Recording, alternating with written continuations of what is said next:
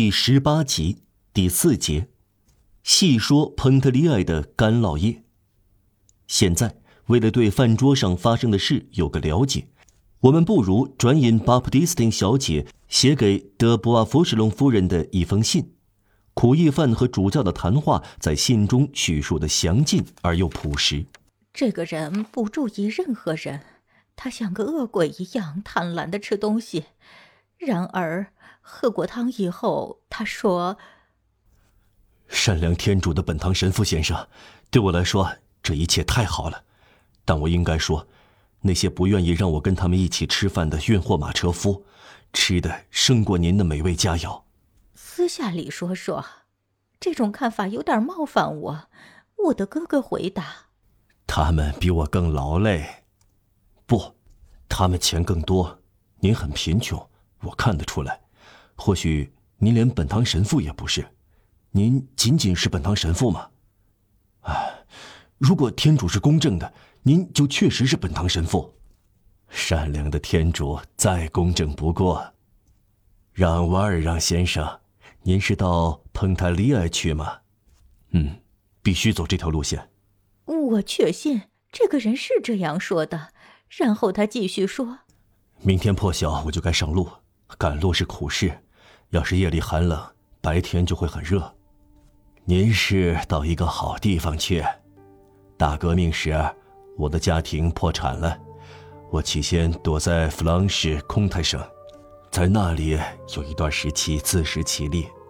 我意志坚定，我找到事情做，只需要选择就是了。有造纸厂、制革厂、烧酒厂、榨油厂、大型钟表厂。炼钢厂、炼铜厂，至少有二十家炼铁厂，其中四家在罗德、沙迪荣、奥凡库、波尔，规模巨大。我自信没有搞错，这些正是我哥哥举出的名字。然后他打住了话头，对我说：“亲爱的妹妹，我们在那个地方没有亲戚吗？”我回答：“有亲戚。”其中，吕德塞南先生是旧制度下彭塔利埃看守城门的队长。是的，但是九三年人们再也没有亲戚了，只有自己的手臂。我干活在您要去的这个彭特利埃，让瓦尔让先生，当地人有一种极其古朴而迷人的工业，妹妹，就是他们的干酪业，他们叫做制干酪工厂。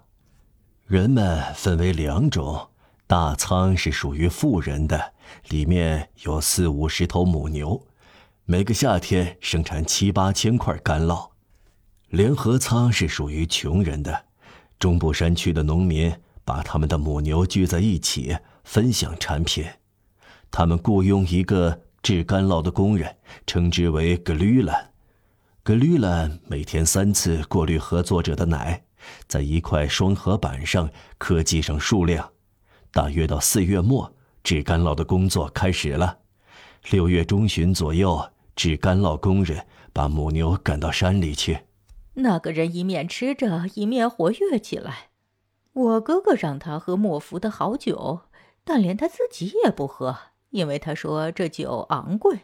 我哥哥以您了解的那种动不动就高兴起来的镜头讲述这些细节，我觉得他在话里插入一些优雅的语句。他一再提到格吕兰的入息好，仿佛他希望不用直接而生硬地向他建议，这个人就会明白，这会是他的一个安身之地。呃，有一件事令我惊讶，这个人的底细我已经对您说过了。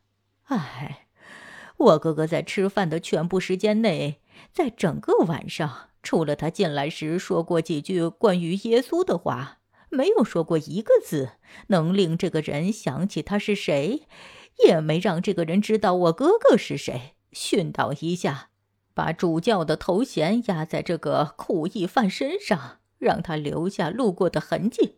看来确实是个机会。也许对别人来说，遇到这个恶人。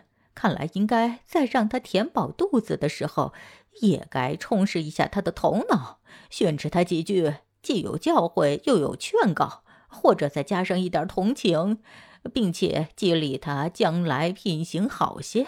我哥哥甚至没有问他是哪个地方的人，也没有问他的身世，因为他早先犯过罪。我哥哥好像避免提到一切能使他回想起来的事，甚至于这样。我哥哥谈到彭塔利埃的山里人时，说是他们有一份靠近天堂的好工作，还说因为他们是淳朴的，所以是幸福的。他猛不丁地停住话头，生怕这句话里露出什么会伤害这个人。由于考虑到这点，我以为明白了我哥哥的心理活动。他大概在想，这个人叫做让瓦尔让。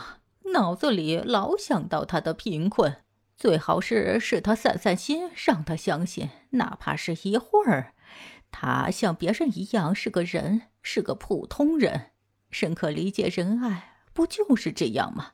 善良的夫人不做训斥，不做开导，不做暗示，在这种体贴中，难道没有真正合乎福音的东西吗？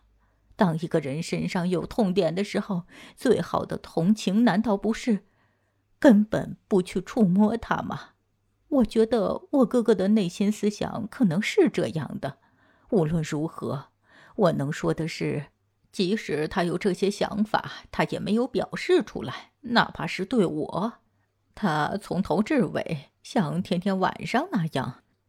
他跟让瓦尔让吃晚饭，神态和举止相同。热德昂勒普雷沃先生或者同教区的本堂神父先生一样吃晚饭。快吃完饭时，我们正在吃无花果，有人敲门。这是热尔伯大妈，怀里抱着他的小不点儿。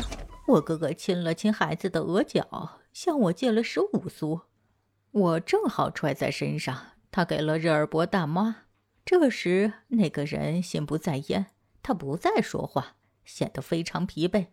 可怜的老热尔伯走了。我哥哥念了饭后经，然后转向这个人，对他说：“你想必很需要睡觉了。”马格鲁瓦尔太太很快撤走餐具。我明白，我们该退走，让这个赶路人睡觉。我们两个上楼去了。过了一会儿。我让马格鲁瓦尔太太给这个人的床上盖了一张黑森林的鹿子皮，那是放在我房间里的。这一阵夜里寒冷彻骨，这张皮保暖。遗憾的是陈旧了，所有的毛已经脱落。我哥哥在德国多瑙河源头附近的托克林根买来的，包括我吃饭时使用的那把象牙柄的小刀。马格鲁瓦尔太太几乎马上回到楼上。我们开始在晾内衣的厅里向天主祈祷，然后我们各自一声不吭地回到自己的房间里。